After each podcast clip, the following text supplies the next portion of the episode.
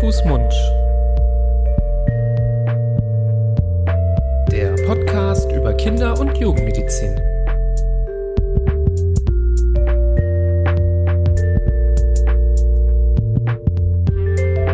So, ihr Lieben, heute gehen wir in eine kleine Mini-Sommerpause und deswegen gibt es heute ausnahmsweise mal eine Wiederholung, nämlich einer unserer beliebtesten und wichtigsten Folgen über das Thema Fieber. Viel Spaß damit. Ich bin sicher, das lohnt sich auch, das zweimal zu hören. Viele Grüße aus der Sommerpause senden euch Florian und Nibras. So, herzlich willkommen zur nächsten Folge Hand, Fuß, Mund. Grüß Gott. Der Podcast über Kinder- und Jugendmedizin. Wir haben in unserer ersten Folge, dem Intro, ein bisschen was äh, zu unserer Motivation erzählt, als ja beide als Kinderärzte ähm, tätig an einer Klinik in Düsseldorf ähm, etwas über das Thema Kinder- und Jugendmedizin in ja, verständlicher Sprache über das Mikrofon raus in die Ohren der Interessierten äh, zu sprechen, weil wir uns viele positive ähm, Effekte dadurch erhoffen und kommen jetzt, nachdem wir eben mit dem Intro gestartet sind, zu unserer ersten richtigen Episode, der ersten richtigen inhaltlichen Episode. Du hast das im Intro angekündigt. Wir wollen über das Thema Fieber ein bisschen sprechen. Oh Gott. Oh Gott, Fieber. Das, das ist ein heißes Thema. Jetzt, das war jetzt ein Witz. Ein sehr heißes Thema. Sehr heißes Thema, ein sehr großes Thema. Vielleicht am Anfang nochmal, du bist Nibras. Ja, stimmt. Ich bin Florian. Damit man unsere äh, Stimmen auch so ein bisschen einordnen kann. Und genau. Ihr werdet uns noch besser kennenlernen so mit der es. Zeit. Unsere angenehmen Stimmchen werden, äh, werden euch noch öfter, hoffentlich, hoffentlich, hoffentlich noch öfter begleiten beim Joggen, beim Spazierengehen, beim Weg zur Arbeit, in der Badewanne, im, am, im Flieger. Am schönsten fand ich im Wartezimmer der Kinderarztpraxis, was du in, im Intro schon genannt hast. Das finde ich einen sehr charmanten Gedanken. Eigentlich eine super Sache, um also da ist man nicht so ganz off-topic, so man ist schon, ja. man rüstet sich für das Gespräch so um, um dem um dem um dem Kinderarzt. Die werden uns jetzt dafür vielleicht auch hassen, so richtig die Informationen um die Ohren zu knallen. Ähm, nee, das hoffe ich nicht. Das ist auch nicht der Sinn, sondern Vertrauen sollte in den äh, Kinderarzt natürlich immer da sein. Ihr geht ja nicht ohne Grund äh, zu eurem Kinderarzt des Vertrauens. Wahrscheinlich, hoffentlich habt ihr ein super Verhältnis mit dem und äh, kommt mit dem gut klar.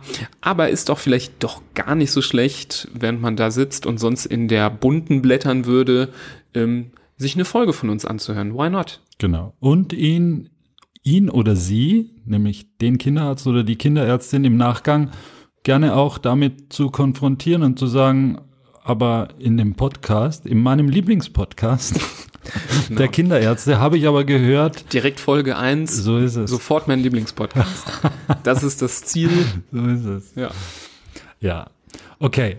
Also mein innerer Kinderarzt, der sitzt ja gerade äh, auf meiner Schulter und hat beide Hände an den Ohren und ein schreiendes Gesicht, weil wir uns freiwillig mit dem Thema Fieber heute auseinandersetzen wollen. Und dieses Thema ist so ziemlich das größte und breiteste und am weitesten verzweigteste, das ich mir so vorstellen kann in der Pädiatrie, im, in der Kinder- und Jugendmedizin. Die Kinder- und Jugendmedizin selbst ist ja schon ein ein Fach, das ein unglaubliches Spektrum hat. Jeder Medizinstudent hat einen Riesenbammel vor diesem Fach, weil es von A bis Z geht, weil es unglaublich viele Erkrankungen, viele Themengebiete gibt. Und ich glaube, so fast das Größte davon ist dann auch noch Fieber. Und wir haben uns wie Don Quixote und Sancho Panza, wer auch immer jetzt wer ist, von uns beiden, dazu bereit erklärt, gleich in der ersten richtigen Folge Fieber anzugehen. Das ist schon, schon recht mutig von uns, muss ich sagen. Ja, man muss natürlich die Latte hochlegen, sonst ähm, kommt man nicht weit. Und ähm, wir wollen zwar keine Rekorde brechen hier direkt mit der ersten Folge, aber ähm, wieso mit äh, irgendwelchen Kleinigkeiten anfangen, wenn man doch direkt ein so zentrales Thema besprechen kann. Und ich finde es super, dass du das gesagt hast, denn du hast recht, die Kinder- und Jugendmedizin ist einfach auch ein Thema, was für einen Podcast super geeignet ist, weil es so unfassbar breit ist.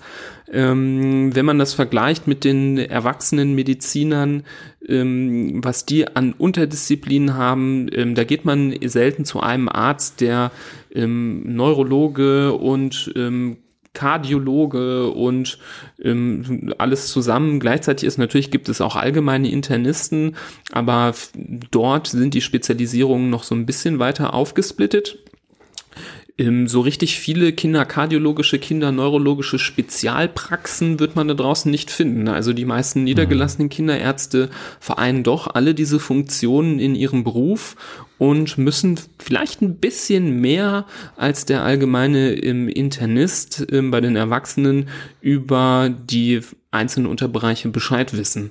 Das macht es auf der einen Seite ähm, so spannend, das macht es aber auf der anderen Seite auch ähm, ein bisschen wuselig, was da alles an Möglichkeiten ähm, besteht, was so ein Kind haben könnte. Und da kommt Fieber ja wie ähm, der Pfeil ins Bullseye. Ähm, das ist ja das Symptom der Symptome, also das Obersymptom, was man bei allem und irgendwie bei nichts haben kann, mhm. oder? So ist es. Vielleicht noch ein, noch einmal einen kurzen Schritt zurück zu dem großen Fachgebiet der Kinder- und Jugendheilkunde. Der erste der oder die Erste, die ja den Anstoß macht und die, der Erste, der guckt, was das Kind überhaupt hat, das ist ja nicht der Kinderarzt oder die Kinderärztin, sondern es ist ja Mama oder Papa.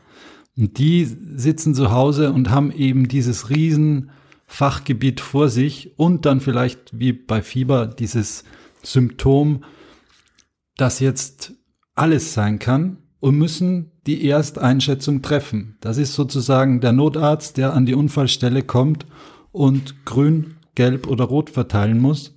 So sitzt Mama und Papa zu Hause um 23 Uhr. Das Kind hat 39,8 Fieber und die müssen jetzt entscheiden, was mache ich jetzt? Mhm. Gebe ich ein Zäpfchen? Mache ich gar nichts? Mache ich Wadenwickel? Fahre ich ins Krankenhaus? Rufe ich einen Notarzt?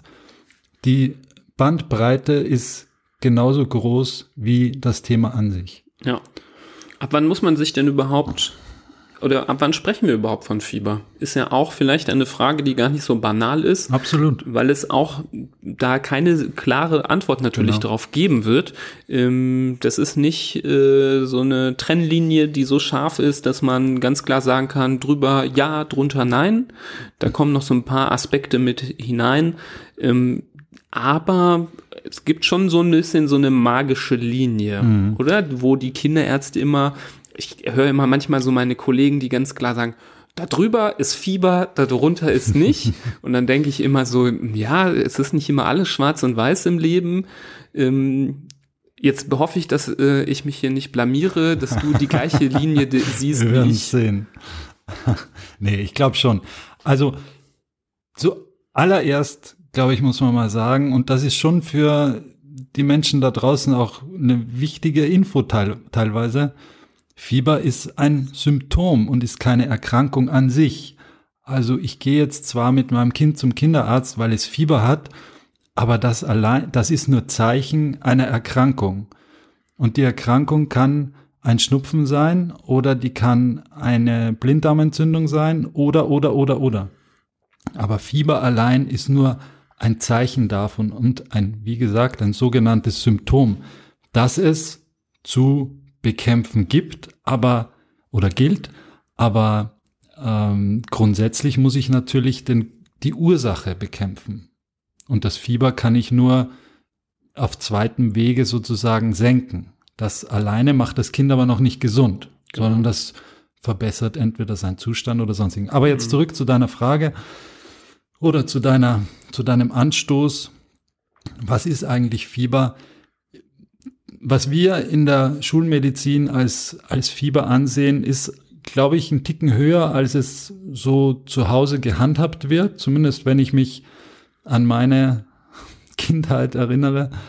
Ähm, da waren diese magischen 38,5 als Fieber, das ist schon mehr, als, als man damals als Fieber eigentlich so wahrgenommen hat. Denke ich zumindest. Also zumindest war es bei mir so. Also ich habe mich als Kind bei 38,0 auch schon scheiße gefühlt. Absolut. Also das Und war als Erwachsener schon bei nicht- 37,8. hat nicht bei der 38,5 Grenze angefangen, sondern ähm, ging auch schon manchmal vorher los, dass man sich ähm, schlecht gefühlt Ja. hat. Ja, Ganz genau. hast du recht. Aber trotz allem ist es, denke ich, keine Grenze, die von ungefähr kommt, sondern es ist eine Grenze, die wahrscheinlich darauf basiert, auf Erfahrungen, dass man weiß, ähm, wenn ein Kind 38,0 bis 38,5 hat, ist es meistens in fast allen Fällen noch was harmloses und erst wenn es weit darüber hinausgeht, aber schon so ab 38,5 können unter Umständen auch ähm, ernstere Gründe dahinter stecken. Mit ganz viel Vorsicht könne ganz viel Konjunktiv, weil natürlich nicht alle Kinder über 38,5 was Schlimmes haben, aber es vielleicht so ein ähm, in, im Kopf so eine geistige Hürde ist, wo man ähm, denkt, ah ja, das, ähm, das ist schon ordentlich. Ja, aber ich fand gut, was du eben gesagt hast, wollte ich noch mal ganz kurz darauf eingehen, dass du das als Symptom und nicht als Erkrankung definiert hast. Und ich finde, es ist noch wichtiger, oder nicht wichtiger, nein, es ist auch noch zusätzlich wichtig, das nochmal einzustufen, in, von was für Symptomen wir sprechen. Es gibt nämlich Symptome, die sind unerwünscht, das sind so Symptome, die passieren, ähm, die wir am liebsten sofort loswerden würden, weil sie extrem unangenehm sind und uns eigentlich nichts Gutes tun. Zum Beispiel, wenn man Schmerzen. ähm, Schmerzen hat oder wenn man ganz schlimmes Erbrechen hat und gar nicht mehr aufhören kann. Das ist ein Symptom, das bringt dem Körper eigentlich dann gar nichts mehr, sondern es ist einfach nur eine Nebenwirkung der Erkrankung, ähm, ein Symptom, ähm, was einfach nutzlos ist für einen selbst. Und beim Fieber muss man da nochmal differenzieren, finde ich, weil ähm, das ist eben, glaube ich, auch ein Faktor, der, den viele nicht, äh, nicht wissen oder äh, manchmal vergessen, dass Fieber nicht direkt durch die Krankheit ausgelöst wird, durch den Erreger zum Beispiel, wenn wir von der Infektion ausgehen, sondern Fieber wird durch den Körper selber ausgelöst, nämlich als Reaktion auf einen Infekt, wenn zum Beispiel das Abwehrsystem diesen Infekt erkennt, die Bakterien gescannt hat, schickt es so Botenstoffe ins Blut, die dafür sorgen, dass über verschiedene Kettenreaktionen, die sehr komplex sind und wo ganz viele große Wissenschaftler dran forschen, weil das alles auch noch nicht bis zum Schluss entschlüsselt ist, ähm, dafür sorgen, dass die Körpertemperatur hochreguliert wird. Und somit haben wir ein Symptom, was einen, und das ist wieder so ein medizinisches Wort, was ich aber gerne erkläre, was einen physiologischen Grund hat. Also das ähm, vom Körper gewünscht ist, weil in dieser Erhöhung der Körpertemperatur auch ein besseres Funktionieren des Abwehrsystems liegt. Also könnte man ganz, also um es ganz einfach zu sagen, unter einer erhöhten Körpertemperatur kann der Körper den Infekt gut bekämpfen. Genau. Und dann ist es einfach notwendig, nachzudenken und das Kind einzuschätzen und das Fieber dann mit einzuschätzen. Und es ist ein Unterschied, ob ich ein Kind habe, Vorsicht, Spoiler, das ist jetzt vielleicht schon die Auflösung der ganzen Folge. Es ist ein Unterschied, ob ich ein Kind habe, das 39 Grad Fieber hat und deswegen ein bisschen schlappi ist und einfach einen Nachmittag lang schläft, oder ob ich ein Kind habe, das 39 Grad Fieber hab, hat, das, wo ich merke, die Herzfrequenz rast, das Kind trinkt überhaupt nichts mehr, es isst nichts mehr seit Tagen, ähm, der Kreislauf ist im Keller, kaum setzt er sich mal auf, wird ihm schwindelig.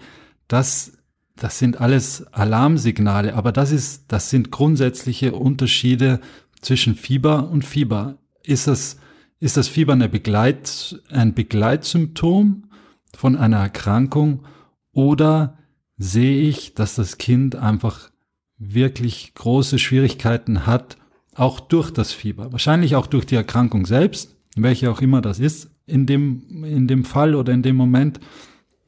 Aber wenn das Kind wirklich leidet unter diesen Fieberschüben, dann, dann brauche ich auch nicht warten oder brauche ich auch nicht sagen, ja, das ist ja gut fürs Kind, weil dann ist es nicht gut fürs Kind, dann tut's ihm nicht gut und schwächt ihn noch mehr und zögert sicher das Gesundwerden noch weiter hinaus. Wenn ich, ganz wichtig ist natürlich, dass das Kind Flüssigkeit zu sich nimmt. Wenn das Fieber hat, dann noch mal mehr Flüssigkeit zu sich nehmen. Aber wenn das nicht möglich ist, weil das Kind so groggy ist und so fertig ist vom Fieber, dann hilft mir das Fieber natürlich in keinster Weise. Ja, hast du vollkommen recht dass auch hohes Fieber je nach äh, subjektiver Wahrnehmung das Ganze natürlich noch verschlimmern kann, egal wie positiv der Effekt für das Immunsystem ist. Ähm, wir kriegen ja davon äh, ja reichlich wenig mit, wenn das Immunsystem kämpft. Da stehen wir nicht an der Seitenlinie und feuern das an und finden das super, sondern ja, ähm, wir kriegen eigentlich gar nichts mit. Das passiert mhm. so im Untergrund und ähm, es ist wichtig, dass es stattfindet, aber im ersten Moment bringt es uns ja irgendwie nichts. Mhm. Man liegt da und ähm, einem geht's schlecht, ob jetzt Erwachsener oder Kind, jeder kennt das Gefühl. Klar, es gibt immer wieder Leute, die sagen, ich krieg nie Fieber, aber ich weiß ganz genau, wie sich das anfühlt. Und mhm. ähm, deswegen ist es ähm, sehr wichtig und super, dass du das sagst. Das wäre so die erste erste Quintessenz dieser Folge, dass man Fieber oder die Temperatur eines Kindes niemals alleine betrachten sollte als Warnsignal oder Zeichen, sondern immer nur als Puzzleteil von einem größeren Bild. Wie viele Puzzleteile zu dem Bild gehören, das hat ein bisschen was damit zu tun, wie gut man sein Kind kennt oder wie alt das Kind ist oder was es so sonst für Informationen von sich gibt. Ähm, das zweite Puzzleteil sollte aber immer das allgemeine Wohlbefinden des Kindes sein, was du richtig gesagt hast. Geht's dem sonst noch gut, schläft vielleicht ein bisschen mehr, aber wenn er aufwacht, hat er Durst und trinkt und isst ähm, oder mag der gar nichts mehr machen und ähm, schläft 20 Stunden am Tag mhm. und dazwischen ist auch nichts äh, nichts zu holen. Mhm. Dann ähm, haben wir einfach zwei unterschiedliche Situationen, wo aber bei beiden Situationen vielleicht die Körpertemperatur genau gleich ist. Apropos Körpertemperatur, du bist ja du hast ja auch Kinder so ist es. Deswegen wollte Drei ich Stück, dich mal fragen, ähm, ist ja auch keine banale, banale Frage. Ähm, wie, wie messt ihr denn zu Hause die Temperatur? Denn das Messen der Temperatur, damit fängt es ja oft schon an, dass man hm. ähm, manchmal verwirrt ist und eigentlich gar nicht weiß. Ähm, ich habe auch schon mal aus Spaß mal geguckt, was bei Google so häufiger gefragt wird und dann kommt ganz oft die Frage, ähm, wie messe ich äh, das Fieber richtig oder hm. wie messe ich die Temperatur richtig? Hm. Ich glaube, jeder von uns in unserem Alter hatte noch das gute alte Quecksilberteil im Mund. Ähm, und es wurde einem eingebläut, nur nicht drauf rumzubeißen, weil sonst was ganz Schlimmes passiert. Die Zeiten haben sich ja Gott sei Dank verändert. Also ich glaube, es kommt drauf, was heißt ich glaube, es kommt drauf an, wie alt das Kind ist. Äh, je jünger das Kind ist, desto eher muss man ähm, so ein bisschen mehr Aufwand betreiben. Da muss man das Säuglings, beim Säugling jetzt, das säuglingstaugliche Fieberthermometer einfach in Po reinstecken. Das ist die sicherste Variante. Äh, das Ohr ist zu klein für die Ohrthermometer. Unterm Arm, in der Achsel ist, macht man eigentlich sozusagen gar nicht mehr. Kann man natürlich bei größeren Kindern machen, aber äh, ist sicherlich die unsicherste Variante. Abgesehen von, ich glaube, das ist dein nicht deine Lieblingsmessmethode, sondern ganz im Gegenteil die Messmethode, die du am wenigsten äh, möchtest, die gute alte Hand, die aufgelegt wird. Die Hand, ja. Oder manchmal der Kuss auf die oh, Stirn. Das ist ja auch so ein. Klassiker. Die Lippen sind ja sehr, sehr temperaturempfindlich. Man da hört hat das schon, immer wieder von Eltern, mm. dass sie sehr, sehr, sehr empfindliche Lippen haben. Und das ist mindestens genauso gut wie ein Thermometer. Das stimmt natürlich. Man kann ja. das schon sehr gut merken. Aber man kann nicht differenzieren, ob es jetzt 37,5 oder 38,5 ja. sind. Ja. Ähm, vielleicht kriegt man mit der Zeit ein Gefühl für sein Kind, aber eine sichere Messmethode ist es natürlich äh, über die Haut äh, nicht. Ja. Also du sagst die beste Temperatur, ich denke, das ist auch erwiesenermaßen so, die am nächsten der Körperkerntemperatur kommt, ist die im Po direktal gemessene Temperatur. Genau. Und das kann man, das macht man dann solange es toler toleriert wird, was bei meinen Kindern nicht so lange war, was auch verständlich ist. Die haben natürlich irgendwann die Schnauze voll davon. Mhm. Aber das trifft sich dann meistens auch mit dem Zeitpunkt, wo sie groß genug sind, wo sie alt genug sind, damit so ein Ohrthermometer, die wirklich mhm. schon sehr verlässlich geworden sind und die es auch, glaube ich, in unserer Zeit noch gar nicht gab, mhm. ähm, wo man darauf umschwenken kann und was natürlich viel weniger Aufwand ist, dieses Ding ins Ohr zu halten, nach zwei Sekunden piepst und dann habe ich eine Temperatur und als Vater eines Kindes ähm, das an einem nicht schlimmen, aber doch vorhandenen Fiebersyndrom äh, gelitten hat, kann ich nur sagen, eine Temperatur ist keine Temperatur. Also was meine Frau und ich uns angewöhnt haben, ist einmal rechts messen, einmal links messen und der höhere Wert, mm. Wert zählt. Und mm. wenn das Kind gerade schläft und äh, dann messe ich halt im rechten Ohr zweimal. Was ich schon öfter gehört habe als Kritikpunkt für die Ohrthermometer, die funktionieren ja über Infrarot, die schicken, glaube ich, einen Strahl auf das Trommelfell und messen da die Temperatur. Mm. Ist das so einfach, wenn du viel Ohrschmalz hast? Also wenn du so einen dicken Fropf im Ohr hast und der Strahl da drauf fällt, kann wohl so habe ich selten selbst die Erfahrung gemacht, aber kann wohl laut mhm. ähm, Beschreibungen dass äh, die Temperatur falsch niedrig sein. Also deswegen macht es auch, glaube ich, Sinn, wirklich auf beiden Seiten zu messen. Genau. Ähm, das finde ich ist ein super Ansatz. Ähm, ich hatte immer das Gefühl, allein schon, weil in den Krankenhäusern diese Ohrthermometer ähm, mittlerweile fast schon der Standard sind und ganz viel benutzt werden, mhm. dass die eigentlich sehr zuverlässig sind. Da kann man sich schon ähm, gut drauf verlassen. Im Gegenteil zu den mittlerweile leider auch sehr beliebten ähm, Stirnthermometern. Ich weiß nicht, ob du die kennst. Ähm, kann ich mich nur erinnern mhm. aus meiner Zeit in der Klinik, dass ähm, mal im, in, auf einer Station diese Stirnthermometer eingeführt worden sind und nach wenigen Tagen bis ein, zwei Wochen wieder ausgeführt wurden, weil die Ergebnisse so ähm, komisch und different waren ja. und überhaupt nicht gepasst haben zu den anderen Messungen, ähm, dass ich glaube, dass ich niemanden dazu raten könnte, ein Stirnthermometer zu kaufen. Geht mir genauso. Also wir hatten die auch, wir, wir arbeiten zwar jetzt in der gleichen Klinik, aber wir haben ja die letzten Jahre nicht in der gleichen Klinik gearbeitet, aber bei mir war es genauso. Wir hatten auch eine Zeit lang, wo diese Stirnmessgeräte, die man ja gar nicht auf die Haut auf, aufgesetzt hat, sondern nur so einen halben Zentimeter drüber gehalten hat und versucht hat, stillzuhalten, das hatte auch bei uns keinerlei Zukunft, keinerlei Fortschritt. Die sind schneller wieder verschwunden, wie sie auf der Bildfläche erschienen sind. Ich glaube grundsätzlich die Technologie funktioniert, aber ich genau. glaube, da musst du sehr Klar. viel Geld ausgeben, damit so ein Thermometer ja. auch wirklich äh, klappt. Ja, ich meine, es gibt absolut. ja äh, derzeit mit Corona, Coronavirus in China werden Leute auch am Flughafen gescannt mit ja, so gleiche, Dingern, aber die, die gehen, glaube ich, Technik, sogar gar nicht nah, so nah dran, sondern die genau. beamen dich von ganz weit weg, äh, beamen die dir so auf die Stirn. Mhm. Ähm, und die funktionieren, glaube ich, ganz gut, aber das sind, glaube ja. ich, sehr teure Geräte und ich glaube, das Letzte, was man tun sollte, ist aus irgendeinem Grund sehr viel Geld in ein Fieberthermometer investieren. Das kann man sehr gut für was anderes gebrauchen. Ja. Ähm, wenn man ja, zum Beispiel.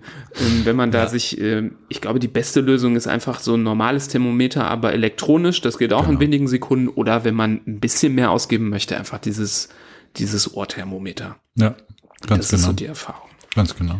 Okay.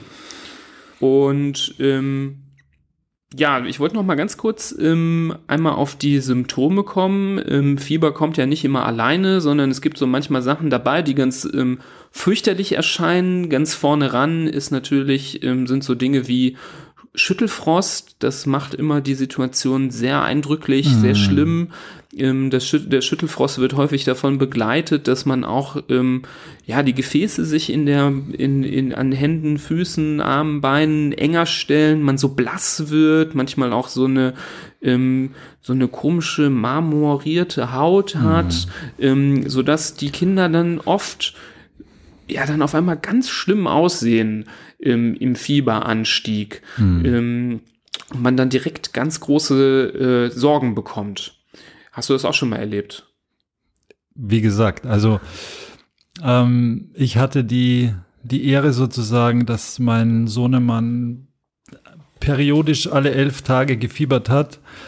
Ähm, und das über einen Zeitraum von, ich glaube, fast eineinhalb Jahren da ist man schon, da sieht man schon einiges, aber das ist genau wie du es beschreibst, das sind natürlich die Kardinalbegleitsymptome des Symptoms Fieber, die kalten Hände, kalte Füße, das kennt man auch von sich selbst, wenn man schon merkt, äh, ich krieg meine Füße jetzt nicht mehr warm, egal wie viel Socken ich anziehe und egal wie viel Decken ich mir drüber lege und außerdem kribbelt es in der Nase und zwei Stunden später ist dann ist dann die erhöhte Temperatur oder das Fieber da. Wie gesagt, bei Erwachsenen, da reicht ja schon erhöhte Temperatur und man fühlt sich schon, als würde man ähm, aus dem letzten Loch pfeifen. Es ist unglaublich, was die kleinen Stöpsel da wegstecken an, an Temperaturen. Ich glaube, davon kann man als Erwachsener nur Albträumen sozusagen. Ähm, aber genau, dieses Aussehen, das ist auch die Phase, wo einem die Kinder dann einfach äh, am meisten ähm, leid tun oder ans Herz gehen, weil die wie ein Häufchen Elend dann im Bett liegen, sich einkuscheln in die Decke, ähm, aber trotzdem nicht auf der einen Seite nicht warm zu kriegen sind, auf der anderen Seite glühen sie schon fast oder steigen schon mit der Temperatur an. Ähm, aber das ist die natürliche, der natürliche Ablauf der Temperaturregulation. Mhm. Ähm, insofern ist das alleine jetzt nicht das Beunruhigende. Genau. Also wenn, nur weil man Schüttelfrost Frost hat, da wollte ich ja eigentlich drauf hinaus, bedeutet das nicht direkt, dass man eine besonders schlimme Art von Infektion haben muss, dass man ganz besonders schlimmes, es ist schon falsch, wenn ich das schon so sage, aber besonders schlimmes Fieber hat, mhm. sondern es ist ein natürliches Symptom, dass einem sehr kalt wird, so, so kalt, dass man zittert ähm, beim Fieberanstieg und dann passiert ja auch das genaue Gegenteil, wenn man, wenn das Fieber sinkt, dass einem so heiß wird, dass mhm. man Schweißausbrüche bekommt, dass man die Decke, die man sich vor einer halben Stunde noch über, fast über den Kopf gezogen hat, weil man so gezittert hat, dann wieder quer durchs Zimmer wirft, weil einem so heiß ist. Also das mhm. sind so mhm. zwei Mechanismen, die miteinander einhergehen. Was ist denn mit ähm, Bettruhe bei Fieber? Wird man dann schneller gesund? wenn man nee. Bettruhe einhält. Nee, wird man erstens nicht schneller gesund und zweitens ähm, stellen einem die Kinder da den sogenannten Baum auf. Also ich glaube, einen Fünfjährigen, der, wenn er Fieber hat, den im Bett zu behalten, wenn er nicht will, das wird ein Kampf, der auch dem Allgemeinzustand und dem Genesungsverlauf des Kindes nicht gerade zuträglich ist, weil man da noch die die Kämpfe ähm, ausficht, ob er jetzt liegen bleibt oder nicht. Die Kinder, ich glaube, die wissen das ganz gut, wozu sie in der Lage sind und wozu nicht. Und gerade wenn man sie zu Hause lässt, in ihrem Umfeld, wenn die im Eimer sind sozusagen, dann legen sie sich auf die Couch, ziehen sich die Decke drüber und tun gar nichts. Und wenn ihnen nicht danach ist, dann packen sie ihre Spielsachen aus und spielen, gerade auch im, im fieberfreien Intervall. Das ist jetzt anders, wenn ich sie zum Sport schicke oder in die Schule schicke oder zum Basketball oder sonst irgendwie, wo sie vielleicht dann zu mehr, ja, nicht gezwungen werden, aber sich mehr dem aussetzen, was ihnen eigentlich nicht, nicht gut tut. Aber in ihren eigenen vier Wänden, glaube ich, können die Kinder das sehr gut äh, regulieren und, und machen da auch nichts, was, was ihnen jetzt zu viel Anstrengung bereitet. Und wenn es passiert, dann fallen sie um und legen sich ins Bett und schlafen vier Stunden, weil sie eben angeschlagen sind und, und kränklich oder auch krank sind. Ja. Also kann man klar differenzieren. Eine Bettruhe kann man einhalten, wenn es einem nicht so gut geht. Wenn man schlafen möchte, ist das, kann man das sehr begrüßen, denn man sollte körperliche Anstrengung vermeiden. Ja, weil das natürlich in so Situationen, gerade wenn der Kreislauf so rauf und runter geht, bei Fieberanstieg und Fieberabfall durchaus auch für den Kreislauf ein Problem sein kann, wenn man sich zu sehr anstrengt. Du hast richtig gesagt, bei Fieber hat man erhöhten Flüssigkeitsbedarf. Das heißt, wenn man sich zu viel anstrengt, dann braucht man noch mehr Flüssigkeit, was man durchaus nicht schafft abzudecken, wenn man mhm. sich nicht gut fühlt. Also sollte man auch vermeiden. Ähm, aber wenn ein Kind fit genug ist, aus dem Bett aufzustehen, dann bringt es nichts, ähm, eine Bettruhe zu erzwingen. Dadurch wird das Kind nicht schneller gesund. Eigentlich sollte man sich freuen, wenn das Kind mhm. fit genug ist und spielen möchte. Es ist immer ein super Zeichen, spricht für ein gutes ähm, Allgemeinbefinden. Und natürlich gibt es Kinder, die, ähm, das ist bei den meisten, wenn das Fieber hochschießt, dass es denen erstmal elendig geht, aber wenn man in diesen ähm, fieberfreien Intervallen, wie du das genannt hast, immer wieder zu Fitness zurückkehrt und spielen möchte oder essen und trinken möchte, wenn man in diesen Phasen sich gut präsentiert, ähm, dann ist das immer ein super Zeichen und dann kann man eigentlich immer ein, äh, eine ähm, Etage entspannter sein, hm. wenn man das sieht. Vielleicht ist die, ist der springende Punkt der, man sollte die Bettruhe ermöglichen. Man soll die Kinder nicht dazu zwingen, aber man soll ihnen die Möglichkeit geben, dass sie einfach ins Bett gehen, schlafen, sich ausruhen und sie jetzt nicht in die Schule schicken, auf den Wandertag mitnehmen, äh, mit ihnen einkaufen gehen oder sonstiges, sondern einfach die Möglichkeit bieten, dass sie die Ruhe sich holen, die sie in dem Moment brauchen. Ja. Und zum Thema fieberfreie Intervalle, da geht's glaube ich schon weiter. Wie komme ich denn überhaupt zu den fieberfreien Inter Intervallen, die heiß ersehnten, wieder im wahrsten Sinn des Wortes? Ähm, da gibt's ja auch ganz unterschiedliche Meinungen. Von der Schulmedizin in die Apotheke und zu Tante Erna zurück. Was sagst du dazu?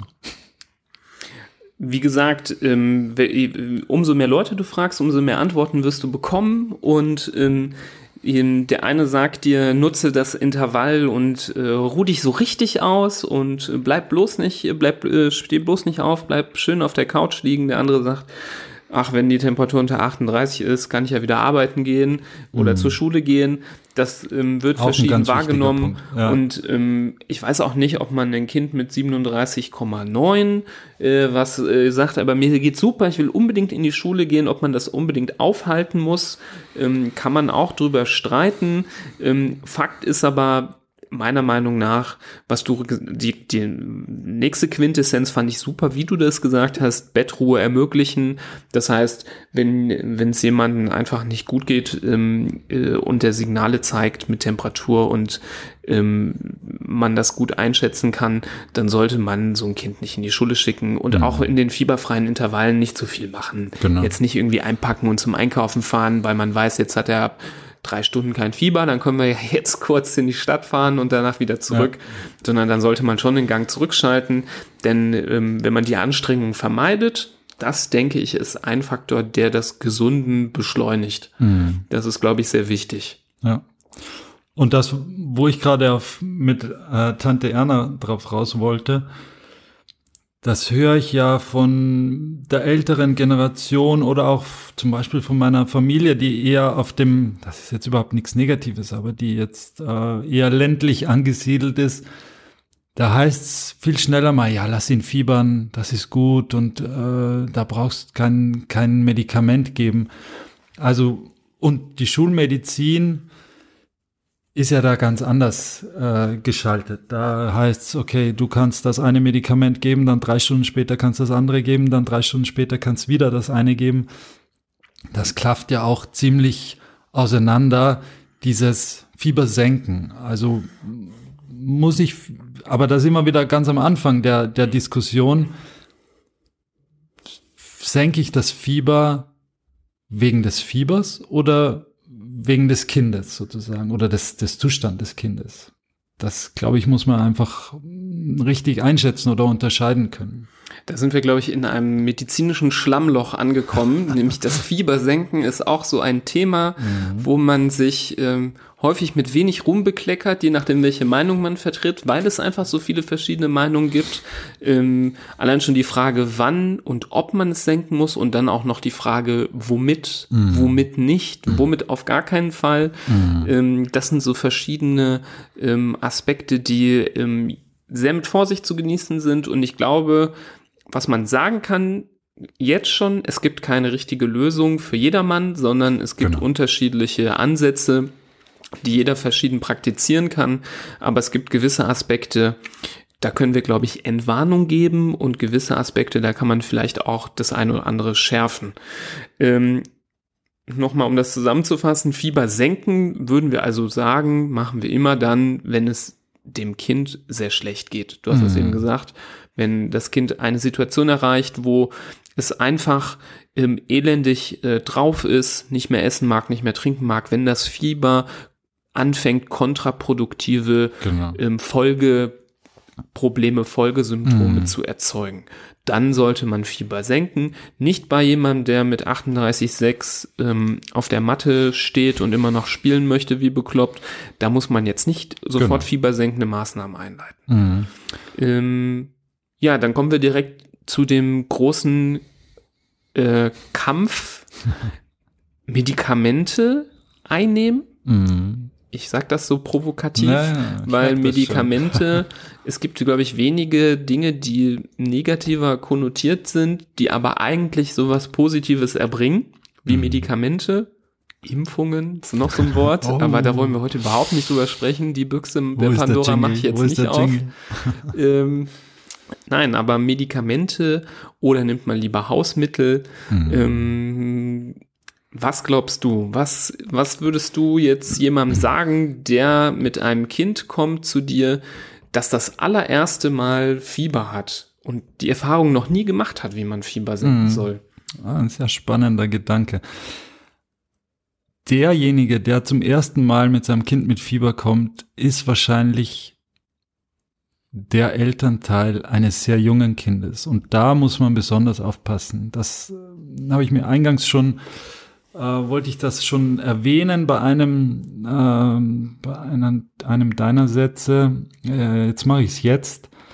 Also je jünger das Kind ist, und das ist auch ein ganz wichtiger Punkt, je jünger das Kind ist, desto kritischer muss ich Fieber sehen, desto, desto eher muss ich zum Arzt gehen, desto eher muss ich mir angucken, wie geht's dem Kind eigentlich, was, was hat das Kind sonst noch, ist der, der oder die vollkommen äh, aus dem Ruder, nimmt nichts mehr zu sich. Ein Säugling mit sechs Monaten, der zwei Tage nichts trinkt, ist natürlich um ein Vielfaches gefährdeter als ein 50, 15-Jähriger, 50-Jähriger nicht, ein 15-Jähriger, der zwei, zwei Tage nichts getrunken hat. Das ist auch nicht gut, aber der hat natürlich ganz andere Reserven als so ein kleiner Knirps, der innerhalb von Stunden äh, sicherlich an seine Grenzen kommen kann. Also ein Säugling, der fiebert, der hochfiebert, dem es nicht gut geht, ist auf jeden Fall ein sofortiger Grund, da einmal einen Arzt drauf gucken zu lassen. Und wenn es umsonst Mhm. ist, dann war es umsonst, dann, dann war es auch nicht umsonst, sondern dann war es zusätzlich und dann ist es gut fürs Gewissen und ist, dann ist es auch gut für die weitere Einschätzung äh, des Kindes im weiteren Leben, im weiteren Zusammenspiel. Aber wenn man da zu lange wartet, das, das kann in Einzelfällen, und genau die Einzelfälle will man ja verhindern, ja, schon, schon nicht gut ausgehen auch, Ja. muss man sagen. Das ist sehr gut, dass du mir nochmal den Riegel vorgeschoben hast. Ich wollte schon über die Behandlung vom Fieber sprechen, Ja, aber hatten wir noch eigentlich. gar nicht die ähm, so Sonderfälle genannt. Mhm. Und das war, glaube ich, genau der äh, wichtigste Punkt, denn ich denke, viele derjenigen, die hier vielleicht einschalten und zuhören, sind äh, sehr junge Eltern, Ja. ähm, wo die Kinder ähm, noch nicht über ähm, das Alter von wenigen Monaten hinaus sind. Und ähm, die Regel kann man, glaube ich, sich äh, sehr gut merken, umso jünger ähm, ein Kind ist, das fiebert, umso ernster muss man es nehmen. Und ich denke, wir können sogar ähm, eine Grundregel aussprechen, die gilt, glaube ich, unter allen Kinderärzten, dass Kinder in der neugeborenen Periode die ersten vier Absolut. Lebenswochen nach der Absolut. Geburt, wenn die in dieser Periode fiebern, dass die unmittelbar einem Arzt vorgestellt werden sollten. Und da äh, denke ich, lehnen wir uns nicht zu sehr aus dem Fenster, wenn wir da einmal ein bisschen ernster sind und sagen, dass man das auch zu jeder Tag- und Nachtzeit machen sollte.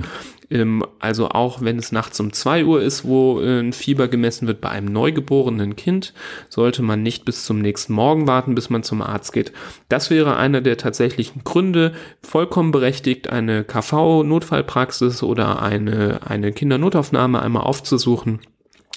Ähm, nicht, weil jedes Mal was äh, sehr Schlimmes dahinter stecken muss, aber wie du richtig gesagt hast, auch umso kleiner die Kinder sind, umso weniger können die auch von sich geben, was sie an Beschwerden haben und umso niedriger sind die Reserven, auf die die zurückgreifen können. Da kann ähm, so eine Austrocknung, eine Dehydratation sehr schnell passieren, wenn so ein Säug, äh, wenn so ein Neugeborenes das Trinken einstellt.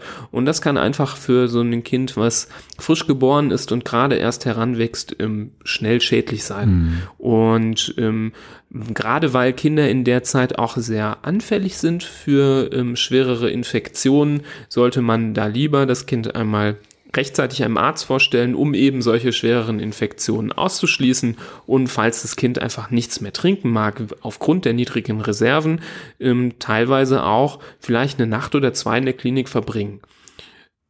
Aber ganz klar sprechen wir hier von der neugeborenen Periode, ähm, wenn die Kinder gerade mal wenige, sehr wenige Wochen alt sind. Mhm. Das ist bei einem elfeinhalb Monate alten Säugling nicht immer sofort der Fall. Also auch da kann man sich natürlich ähm, mit gesundem Menschenverstand ähm, daran begeben, wenn dieses Kind zwischen den Fieberperioden, ähm, wenn es gestillt wird oder an der Flasche super mhm. gut trinkt, dann ist das ein super Zeichen. Wenn so ein Kind, aber ob es jetzt elf Monate, sechs Monate oder anderthalb Jahre ist, auch zwischen den Fiebersenkungen keine Lust hat zu trinken und schlapp ist, immer einen Grund, einmal zum Arzt zu gehen. Mhm.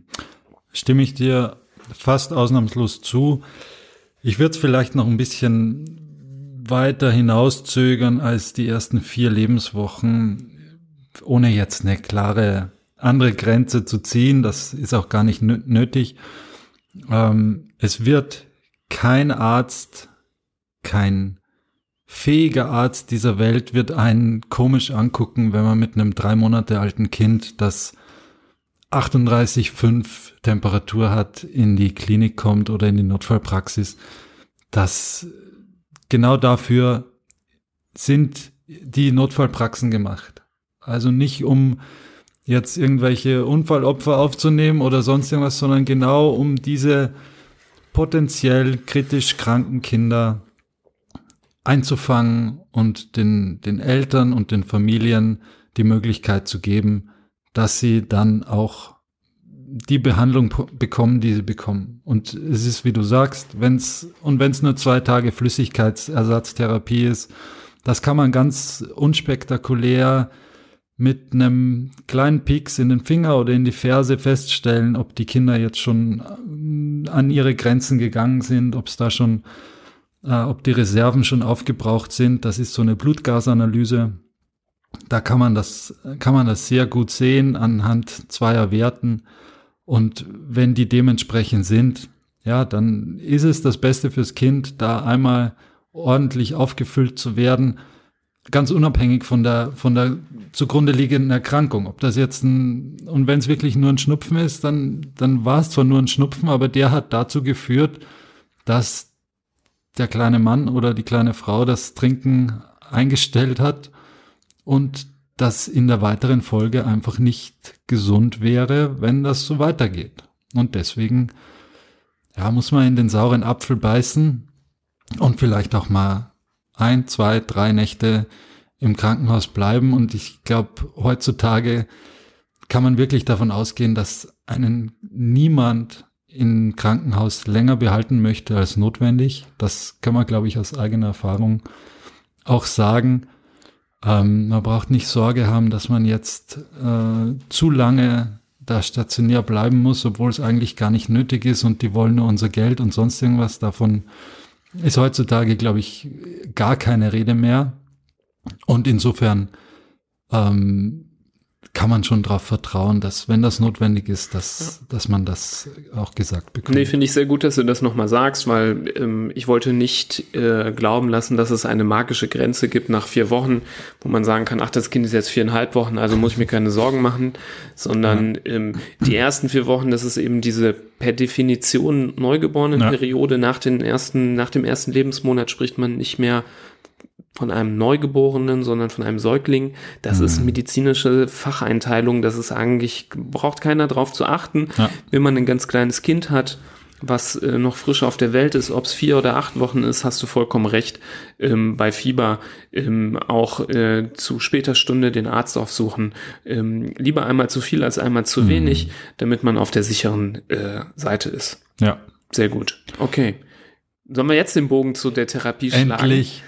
Lass uns über mein Lieblingsthema reden. Nein, ist nicht mein Lieblingsthema, aber Medikamente sind natürlich ein wichtiges Thema und ähm, werden uns immer wieder begleiten im Rahmen dieses Podcastes, ja. weil, ähm, haben wir ja gerade schon angerissen, Medikamente ein kontroverses Thema sind, weil viele Leute ähm, Angst vor Medikamenten haben. Mhm. Vor Medikamente haben den Ruf, natürlich auf der einen Seite eine gute Wirkung auszuüben, sonst würde sie ja sonst gar keiner nehmen, aber sie haben auch meistens den Ruf, auf der Gegenseite fast schon wie eine Münze, wenn du die eine Seite hast, mm. nimmst du die andere immer in Kauf, auch Schäden zu verursachen. Mm. Und ähm, ich würde sagen, so aus meiner Erfahrung, dass die Angst doch ein bisschen zu groß ist, als sie, zu, als sie berechtigt ist.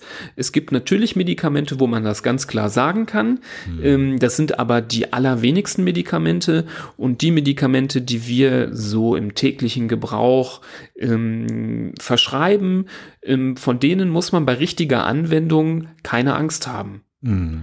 Und ähm, wenn wir jetzt von Medikamenten für die Fiebersenkung sprechen, ähm, können wir, glaube ich, relativ gut ich hoffe, ich irre mich nicht. Wenn du noch mehr hast, äh, schieß los.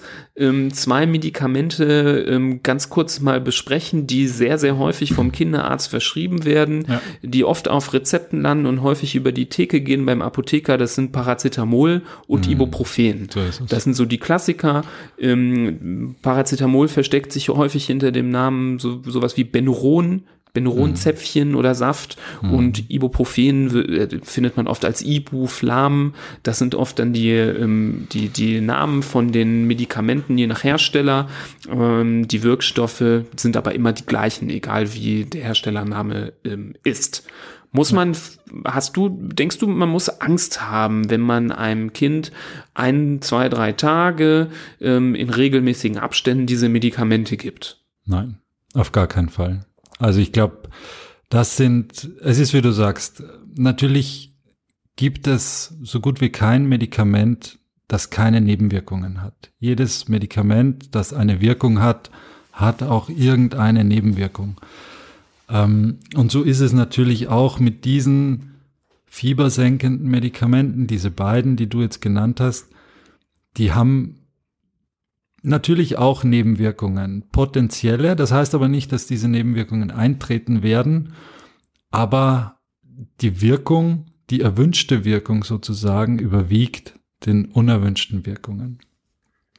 Insofern glaube ich, dass diese Medikamente, die zigfach, hundertfach, wahrscheinlich sogar in Deutschland tausendfach pro Tag äh, in der Apotheke ausgegeben werden, ähm, kein Grund zur Besorgnis sind und dem fiebernden Kind, das eine Fiebersenkung braucht, wirklich mit gutem Gewissen in der richtigen Dosierung, im richtigen zeitlichen Abstand gegeben werden kann.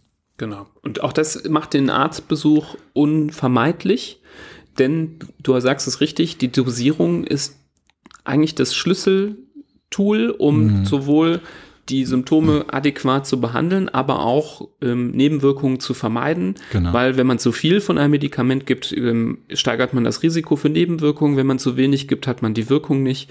Und eben weil Kinder nicht alle gleich sind, sondern wir Kinder definieren von ähm, gerade frisch geboren bis kurz vorm ähm, äh, Abitur quasi, ähm, gibt es einfach auch verschiedene Dosierungen, die nach Altersklasse mhm. beziehungsweise eher nach Gewichtsklasse, so dosieren wir nämlich in der Kinder- und Jugendmedizin unsere Medikamente nach dem Gewicht in der Regel, ähm, notwendig sind. Und es ist häufig auch gar nicht direkt äquivalent mit dem, was auf dem Beipackzettel steht mhm. oder auf der Verpackung. Also klassische Beispiele sind eben diese fiebersenkenden Mittel. Da stehen Dosierungstabellen drauf, je nach Altersklasse, die aber meiner Erfahrung nach häufig zu niedrig dosiert sind, ja. weil man Sorge hat, dass wenn ähm, Eltern ähm, oder andere ähm, Leute diese Medikamente benutzen, ohne sich bei einem Arzt vorzustellen, ohne den bezüglich der Dosierung zu konsultieren, ähm, zu viel nehmen könnten. Deshalb werden die eher vorsichtig ähm, eingestuft und das kann je nach Kind mhm. dann doch zu wenig sein. Also ich habe schon öfter mal Kinder gesehen, die, ähm, sagen wir mal, so relativ propere Säuglinge oder auch mal ein bisschen kräftigere Kleinkinder, die dann doch schon ähm, einiges an Gewicht auf die Waage gebracht haben, die dann ähm, über diese Tabellen fast schon nur die Hälfte der Dosis bekommen mhm. haben, die eigentlich für ihr Körpergewicht geeignet gewesen wäre. Und diese Informationen, ähm, die kriegt man am besten daher, wenn man einfach zu seinem Arzt geht und den ähm, fragt, wie viel man davon denn einnehmen soll. Mhm. Ich überlege gerade, ob diese, es sind ja nur zwei Medikamente. Es gibt natürlich noch mehrere, die die als fiebersenkend eingesetzt werden, wie Novalgin oder was weiß ich, aber bei Kindern natürlich deutlich ungerner oder seltener eingesetzt werden. Aber jetzt, wenn man Ibuprofen und Paracetamol hernimmt, ähm, ob wir da eine, einen Richtwert rausgeben, wie wir zum Beispiel die Medikamente dosieren. Ich glaube, da, da tut man jetzt nichts Schlechtes daran. Ähm, das ist auch fast in jedem Beipackzettel ungefähr rauszulesen oder schon auf der Verpackung. Also wenn man jetzt das Ibuprofen hernimmt, was ein wirklich jetzt gar nicht negativ gesagt ein Teufelszeug ist, wo die Kinder, die gerade 39 Grad Fieber haben und dann bekommen sie Ibuprofen und 20 Minuten später springen die dir um die Ohren und sind das blühende Leben. Also dieses, dieses Zeug ist wirklich der Wahnsinn, muss ich sagen. Ähm, davon geben wir 10 Milligramm pro Kilogramm Körpergewicht. Ähm, das muss im Zweifelsfall natürlich mit dem mit dem Arzt abgestimmt werden, aber das ist so unser, unser Richtwert. Mit Vorsicht zu genießen sind immer die ganz Kleinen, die du schon angesprochen hast, die Neugeborenen ähm, und die ganz Großen sozusagen. Äh, jetzt ein 17-Jähriger mit 125 Kilo, dem gibt man jetzt auch nicht 1,25 Gramm und dem Neugeborenen mit ähm, dreieinhalb Kilo gibt man natürlich auch nicht 35 Gramm, aber so ab dem Kleinkindalter bis zum Schulalter ist das eine ganz gute, ist das ein ganz guter Richtwert. 10 Milligramm pro Kilogramm, also der 30-jährige, äh, 30 Kilogramm schwere ähm, Patient würde dann 300 Milligramm zum Beispiel bekommen. Ja. Wobei man als Einschränkung sagen muss, dass Ibuprofen meines Wissens ab drei Monaten erst genau. zugelassen ist. Das heißt, unter drei Monaten würde man nur das Paracetamol empfehlen. Genau. Aber das Gute bei beiden Medikamenten hast du gut zusammengefasst, dass die nämlich die gleiche Dosierung haben, die man empfehlen würde. Paracetamol und Ibuprofen, diese 10 Milligramm pro Kilo, ähm, maximal dreimal am Tag ähm, ist der Standard, den, ähm, denke ich, bundesweit ähm, Kinderärzte verwenden und der halt ein bisschen höher liegt, als was halt auf dieser Tabelle ähm, vermerkt ist. Ich persönlich verrate diesen Lifehack den Eltern dann auch immer gerne, weil ich das natürlich möchte, dass die Kinder auch fieberfrei sind und wenn sie dann unterdosiert sind, ähm, ist es halt äh, schade. Mhm. Ähm, wo ich darauf zu sprechen kommen wollte, es gibt immer noch immer wieder den ähm, den Glauben, dass auch Aspirin ein ganz tolles Medikament wäre bei Fieber. Und immer wieder ähm, stoßen wir auf äh, etwas Unverständnis, wenn wir versuchen mhm. zu erklären, dass Aspirin eigentlich gar nicht so geeignet ist. Ähm, wieso raten wir dann eigentlich den Eltern nicht genau wie den an, bei den anderen beiden Medikamenten zu Aspirin? Mhm. Also Aspirin hat bei uns in der Kinder- und Jugendheilkunde in der normalen Krankheitsgeschichte ja nichts zu suchen, muss man sagen. Dass der Erwachsene, der kann sich seine Aspirin da einwerfen, wenn er Kopfschmerzen hat oder sonst irgendwie. Das ist, das ist ihm unbenommen. Aber Kinder, die nicht eine zugrunde liegende Erkrankung haben, die den Einsatz von Aspirin notwendig macht, und das sind ja ganz spezielle Erkrankungen, und das weiß jeder Betroffene, wenn das der Fall ist. Aber ansonsten hat dieses Medikament bei Kindern nichts zu suchen. Das kann man, glaube ich, so äh, klar auch äh, dahinstellen. Nun zum Begründen. Ähm, es gibt es ja nur sehr selten, aber der, es gibt ja auch mhm. einen Grund, wieso wir Aspirin nicht empfehlen. Das ist dieses unter Ärzten sehr gefürchtete Syndrom, was auftreten kann, ähm, wenn ähm, Kinder einen Virusinfekt haben und darauf folgend Aspirin zu sich nehmen. Sehr, sehr selten. Also mhm. wir sprechen je nachdem, welche Studien man anguckt, von ein Kind auf eine Million Fälle. Ähm, es, dieses Syndrom nennt sich Reihe-Syndrom. Ich mhm. glaube, so spricht man das aus. Mhm. Ne? Ja. Und ähm, das wird immer wieder beschrieben in der Situation, wenn Kinder, speziell, ähm, ich glaube, unter fünf Jahren, ähm, Aspirin bekommen. Und dieses Reihe-Syndrom ist eine ähm, Nebenwirkung, die oft so eine Woche nach dem Infekt, also auch so zeitlich verzögert auftritt und vor allem ähm, ein akutes Leberversagen machen kann und auch einen ähm, so eine Enzephalopathie, also so eine ähm, Störung der Hirnfunktion, ähm, die auch nicht immer wieder rückgängig zu machen ist. Ein sehr gefährliches Syndrom, mhm.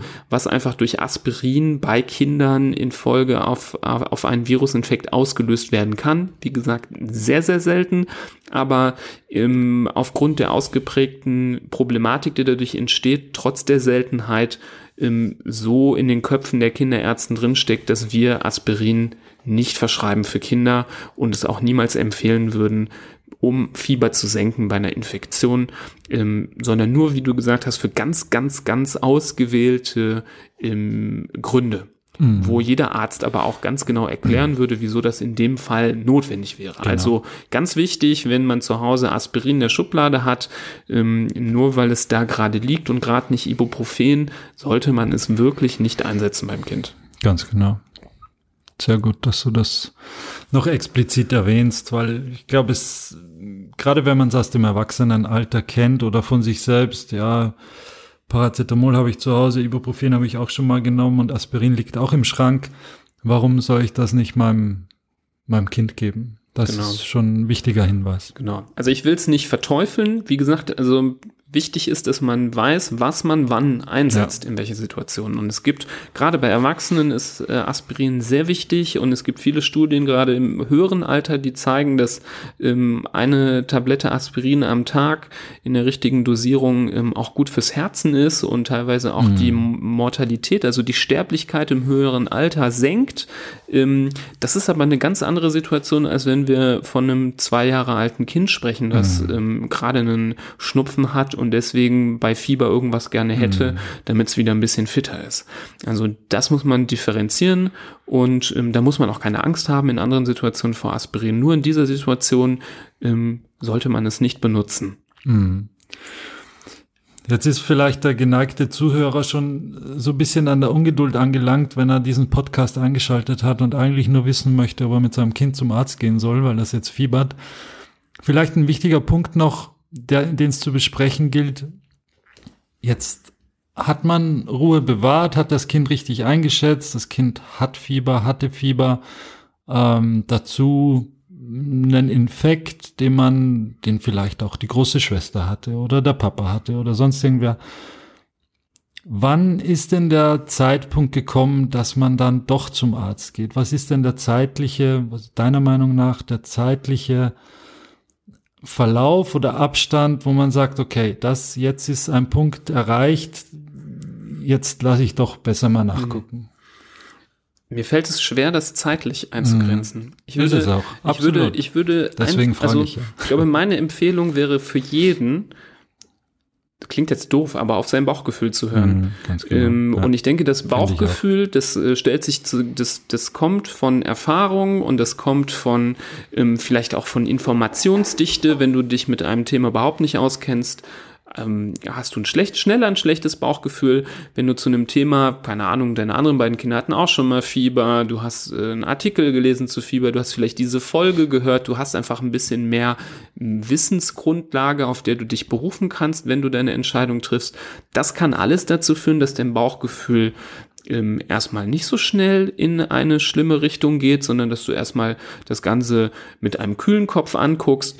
Ähm, wenn dein Bauchgefühl gut ist, und ähm, dein Kind du das auch vernünftig einschätzt und das nicht mhm. äh, wie ein Schluck Wasser in der Kurve hängt, ähm, sondern zwischendurch auch wieder gute Phasen hat, dann denke ich, gibt es keine zeitliche Begrenzung, ähm, dass man sagen kann, nach einem halben Tag, nach einem Tag, nach zwei Tagen. Mhm. Ähm, ich weiß noch, als Kind hatte ich auch manchmal fast drei Tage Fieber mhm. und war meistens auch nicht beim Arzt, aber weil ich auch nichts Schlimmes äh, ähm, geboten habe. Also wenn das Fieber wieder runtergegangen mhm. ist, bin ich wieder rumgerannt und ähm, lag dann wieder so zwei, dreimal am Tag äh, für eine halbe Stunde flach, wenn das Fieber angestiegen ist.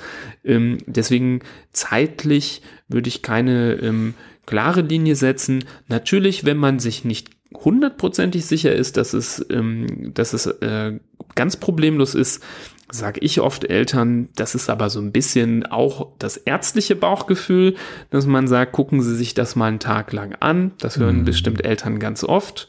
Und wenn es dann am nächsten Tag immer noch ist, dann schauen Sie vorbei. Diese Empfehlung kommt natürlich nicht nur aus Willkür. Man weiß einfach, dass viele Infekte nach 24 bis 48 Stunden einfach gegessen sind, mhm. so dass wenn man ähm, sagt, ein bisschen Entspannung reinbringen, einen Tag mal abwarten, dass sich, glaube ich, danach schon die Hälfte der Dinge erledigt hat. Mhm. Das ist schon mal, deswegen sagen wir das. Ich würde aber niemals jemandem sagen, der sagt, ich mache mir riesige Sorgen, mein Kind fiebert seit zwei Stunden, würde ich kommen nicht sagen, kommen Sie morgen, weil Klar. es ist noch kein Tag vergangen. Ja. Das würde ich auf gar keinen Fall sagen. Wenn ähm, mhm. jemand sagt, ich habe ein schlechtes Bauchgefühl, soll er jederzeit vorbeikommen ähm, und sein Kind vorstellen. Ich denke, das ist der wichtigste Faktor. Mhm.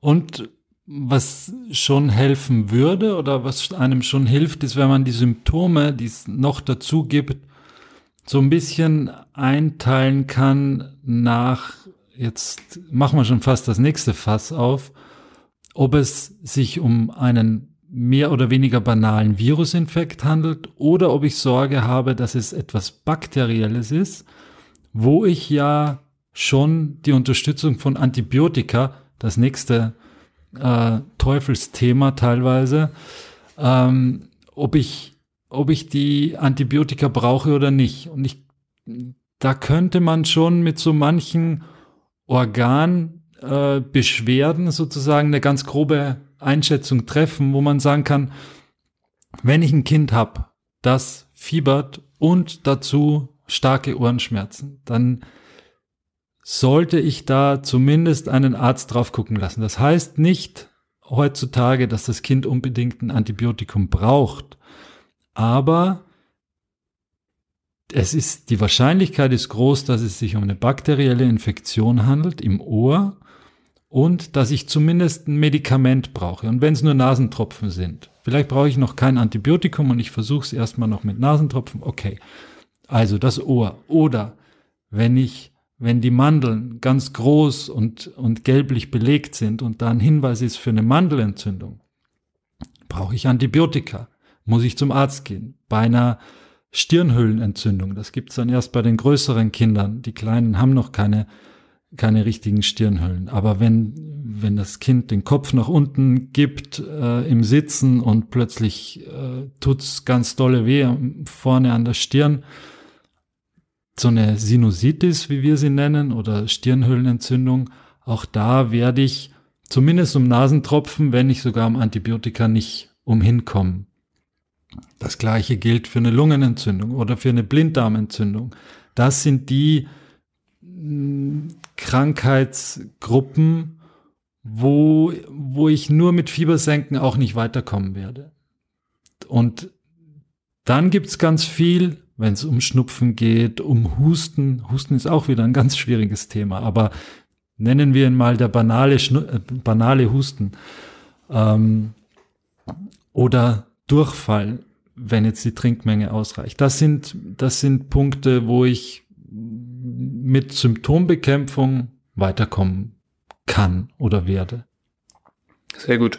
Ich glaube, das ist wichtig ähm, und es zeigt, wie vielschichtig und facettenreich Absolut. dieses Thema ist, dass man ähm, zu den Puzzlestücken, die wir eben schon genannt haben, Wohlbefinden des Kindes, Temperatur des Kindes, auch noch ein Puzzlestück sehen muss in weitere Beschwerden. Mhm. Und ähm, du hast vollkommen recht, nicht immer ähm, kann man, egal wie die Beschwerden sind, zu Hause bleiben. Mhm. Und da machen wir direkt ein weiteres kleines Fass auf, nämlich die Frage, ähm, die manchmal gestellt wird, kann hinter Fieber auch ähm, etwas Ernsteres stecken? Und die Antwort ist natürlich ja. Also natürlich kann sich auch eine ernstere Erkrankung, die eine unmittelbare Vorstellung beim Arzt erfordern würde, ähm, auch Fieber mit als Symptom haben. Du hast es richtig gesagt. Also wer eine Blinddarmentzündung hat, ähm, der ähm, braucht natürlich eine ärztliche ähm, Vorstellung, der muss von einem ähm, guten Arzt untersucht werden, um wirklich sagen zu können, ähm, ist es eine Blinddarmentzündung oder nicht. Wir werden sicherlich auch mal eine Folge über Blinddarmentzündungen machen. Ähm, vielleicht, äh, wenn man das hier zu späterem Zeitpunkt hört, gibt es die schon, dann kann man da hinspringen ähm, und so auch viel, hoffentlich in Zukunft zu vielen der anderen möglichen Dinge, die dahinter stecken können. Quintessenz sollte man also zusätzliche Beschwerden haben über das Fieber hinaus, die einem Sorgen machen, die auch wieder ein schlechtes Bauchgefühl verursachen, dann sollte man ähm, ähm, schleunigst den Arzt ähm, aufsuchen, ähm, weil, wie du richtig gesagt hast, manchmal auch das Paracetamol alleine, das Ibuprofen alleine ähm, jetzt nicht hilft. Und wie wir eingangs gesagt haben, das Wichtigste auch ist, ähm, wenn es möglich ist, die Ursache von dem Fieber zu behandeln und nicht nur unbedingt das Fieber selbst. Und das tut man manchmal, ähm, aber auch dazu müssen wir eine eigene Folge aufnehmen. Ich merke schon, die Liste wird ganz lang. mal ein Antibiotikum einsetzen, dass wir auch mal vielleicht darüber sprechen, wann sind Antibiotika notwendig und nicht. Auf jeden Fall. Ähm, das war auf jeden Fall zu kurz jetzt von mir genannt. Diese sechs Erkrankungen oder wie viel es waren mit zweieinhalb Sätzen, das ist natürlich zu kurz. Ich Da glaube, das liegt in, in der Natur von diesem, Nein. von diesem Podcast, dass man in der zweiten und auch wahrscheinlich in der dritten bis zehnten Folge so viele Dinge anreißen muss, Ja. ähm, um Dinge zu argumentieren, die man aber in dem Rahmen der Folge nicht zu Ende besprechen kann, weil das einfach den Rahmen ähm, auf jeden Fall sprengen würde. Ja. Was ich dich noch fragen würde, so noch eine banale Frage, die oft gefragt wird, was ist denn, was denkst du ist besser, wenn man Fieber senken möchte durch ein Medikament, soll man Saft oder ein Zäpfchen nehmen? Oder gibt's noch was anderes? Auch das ähm, betrifft, glaube ich, eher die Vorlieben des Kindes. Also ich kenne es auch von meinen Kindern. Da gibt's den einen magischen Tag im Leben des Kindes und ab dann ist ein Zäpfchen ein absolutes No-Go. Und ähm, Was ist die Abi-Feier? nach der Tag nach der Abi-Feier. ja. Also, aber klar, die kleineren, die können noch keinen Saft äh, verlässlich schlucken. Da ist es natürlich deutlich einfacher, äh, so ein Zäpfchen äh, zu verabreichen. Immer wieder eine, eine oft gestellte Frage ist, jetzt hat man mh, schon auch diesen Podcast gehört zum Beispiel und die- die Frage ist jetzt nicht, aber ähm, und weiß, wie viel Milligramm man dem Kind eigentlich geben soll. Und diese Zäpfchen, die kann man natürlich von vornherein mal nicht dosieren, sondern die haben 75 Milligramm oder 125 Milligramm, wie auch immer. Und ich habe jetzt zum Beispiel ein Zäpfchen, das mein Kind bräuchte 100 Milligramm und das Zäpfchen hat 125 Milligramm. Kann ich das Zäpfchen dann nicht geben? Ein Saft äh, nimmt das Kind noch nicht. Wie, wie kann ich jetzt weiter verfahren? Da ist eine ganz äh, nette Methode, die auch recht naheliegend ist, dass man das Zäpfchen mit Augenmaß und äh, Verantwortungsbewusstsein einfach in die Größe zum Beispiel zurechtschneidet, wie es sein soll. Also ich habe ein Zäpfchen, das ist vier Zentimeter lang, ist vielleicht ein bisschen lang, und hat 125 Milligramm und ich brauche nur 100.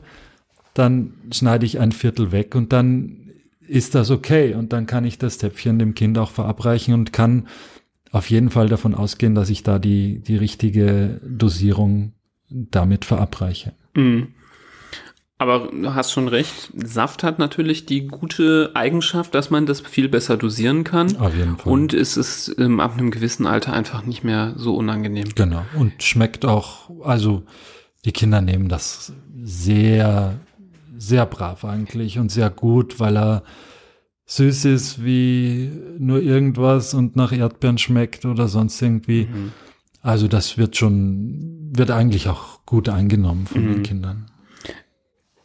Hast du schon mal davon gehört, dass man ein Zäpfchen nur in die eine Richtung einführen darf und eigentlich nicht andersherum?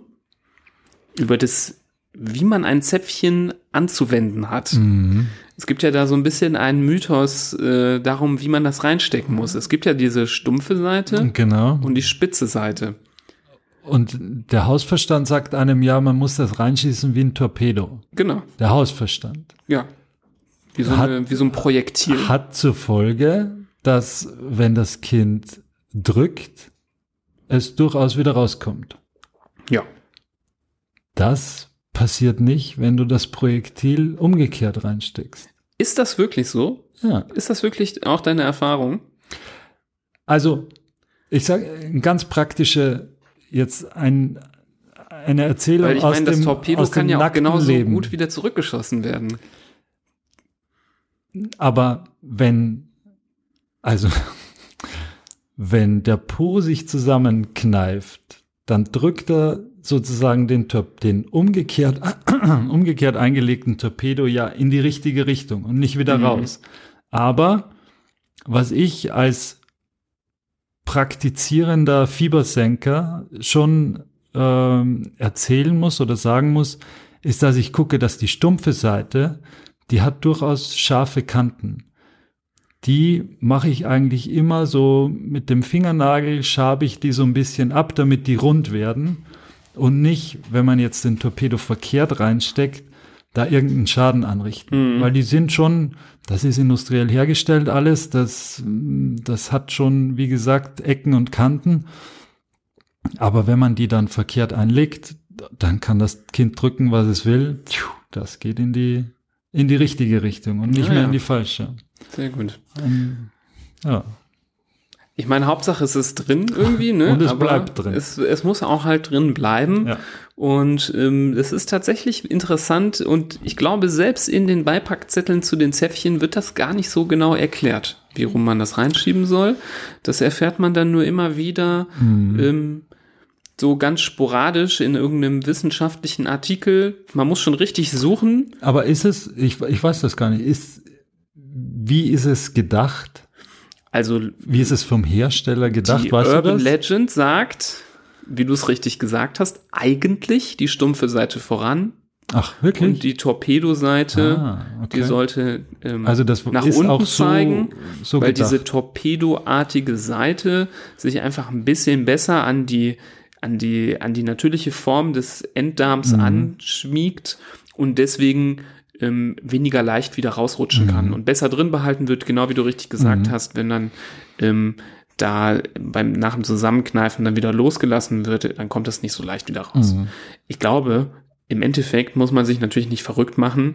Und ähm, wenn man jetzt jahrelang gute Erfahrungen mit der einen Himmelsrichtung gemacht hat, muss man jetzt nicht 180 Grad drehen und ähm, seinen ganzen Habitus verändern. Das nicht, Aber ja. sollte man das allererste Mal damit in Kontakt geraten und nicht wissen, wo oben und unten ist, ähm, ist tatsächlich die etwas äh, nicht so intuitive Art dann doch die richtige, dass man die stumpfe Seite vorausnehmen soll. Gut, dass wir das endlich mal geklärt Absolut. haben. Und was natürlich auch hilft, die stumpfe Seite einmal in den Pott Vaseline äh, eintunken, dass da ordentlich Schmiermittel auch drauf ist, dann ist die Gefahr, dass man damit irgendwie auch noch Auer verursacht, nochmal deutlich. dann kann man das geringer. vielleicht ein oder zwei Jahre länger, darf man das noch benutzen. So ist es. Ja. ja, es ist schon praktisch, weil man im, man hat schon immer wieder diese Kinder gesehen, die den Saft zu sich nehmen zum Beispiel und dann eine halbe Stunde später wieder auskotzen. Genau. Und ähm. Das passiert dir mit einem Zäpfchen nicht unbedingt andersrum. Mm, Bei fließendem Durchfall ähm, ist das Zäpfchen wiederum nicht immer die richtige, ähm, äh, richtige Alternative. Deswegen Mm. ist es schön, dass wir beide Möglichkeiten haben ähm, und für jede Situation das Richtige ähm, auswählen können. Und im Notfall, wenn gar nichts mehr geht, ähm, oben nichts reingeht, unten nichts reingeht, das Kind aber Medikamente braucht, entweder gegens Fieber oder Flüssigkeit dazu oder auch Antibiotika dazu, dafür gibt's dann halt ein Krankenhaus. Und dann muss auch mal was über die periphere Vene, also über einen venösen Zugang, verabreicht werden. Auch das das ist natürlich nicht die Wunschvorstellung, nicht die des Arztes und nicht die der, der Angehörigen und des Patienten, aber wenn es sein muss, dann muss es halt sein. Und Ja. das betrifft wahrscheinlich vor allem die Flüssigkeitszufuhr, dann an zweiter Stelle Medikamente wie Antibiotika, dass man jetzt wirklich einem Kind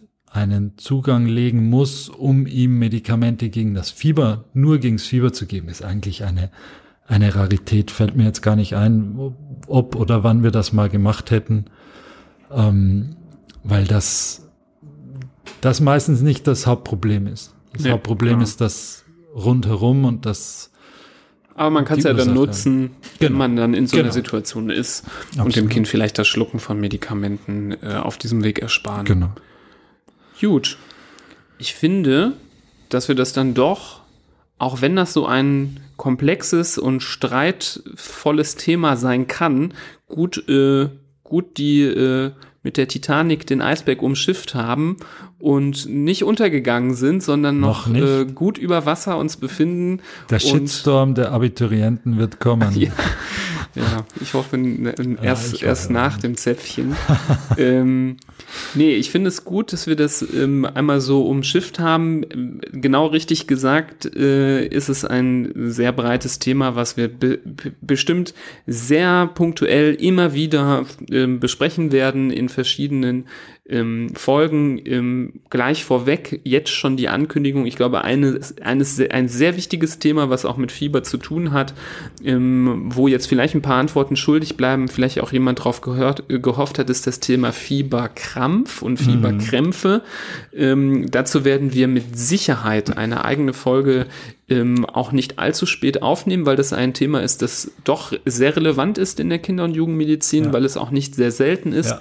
weil auch viele Eltern zumindest über ein, zwei Ecken jemanden kennen, dem das schon mal passiert ist und große Angst davor haben, was auch wiederum bei Fieber ähm, äh, unnötige Ängste schüren kann und ähm, zu einem anderen Punkt nochmal detailliert besprochen werden muss, damit man da auch ein vernünftiges Bild davon bekommt, ähm, womit man äh, rechnen muss, worauf man achten muss und ähm, wie häufig sowas überhaupt vorkommt und ob das schlimm ist.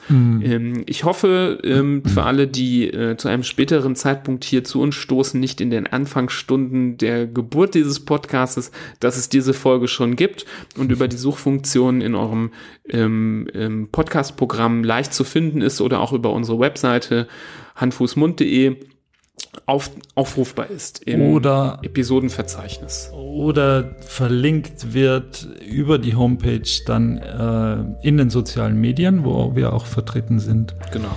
Instagram, Twitter, Facebook. Ähm, alles zu finden, eigentlich relativ einfach unter Hand, Fuß, Mund. Genau. Ja, Und super wäre das noch, wenn ihr jetzt nicht ganz unzufrieden seid mit unserer Performance, dass wir auch eine kleine Bewertung von euch bekommen auf ähm, eurem Portal des Vertrauens, zum Beispiel ähm, bei iTunes, dass ihr eine, ja, am liebsten eine 5-Sterne, 5-Zäpfchen-Bewertung da lasst. Und ähm, das hilft Zäpfchen. uns, in, ähm, das ist jetzt nicht nur, weil wir uns äh, toll fühlen, wenn wir viele Sterne haben, eigentlich gar nicht deswegen, sondern ähm, wenn man da gute Bewertungen ähm, bekommt, steigt die Sichtbarkeit und man wird häufiger gesehen, was dann einfach dazu führt, dass viele, viel mehr Leute, die vielleicht Interesse an dem Thema haben, von uns erfahren und von diesem Podcast auch vielleicht profitieren können. Und ähm, gerade schon angesprochen, die sozialen Medien. Ihr könnt uns natürlich auch Fragen stellen oder Themen vorschlagen oder in die Runde werfen, wo ihr sagt, das würde mich jetzt wirklich sehr interessieren. Vielleicht jetzt nicht der einzelne Knieschmerz des Sohnemanns, aber so Themen wie, was ist eigentlich mit einer Lungenentzündung? Muss ich davor Angst haben? Wie häufig ist das? Ähm, was tue ich überhaupt dagegen? Oder mein Kind hat, ist zwölf und hat Kopfschmerzen. Genau. Also so ähm, Themen, die euch interessieren und äh, die ihr uns nahelegt oder die, wo ihr was drüber hören wollt, das schreibt uns entweder bei Instagram oder Facebook oder wo auch immer. Ihr könnt uns auch eine Mail senden an Oder- genau. Die landet bei uns im Postfach und ähm, wir versuchen uns dann dieser Themen anzunehmen und freuen uns auf Feedback jeder Art.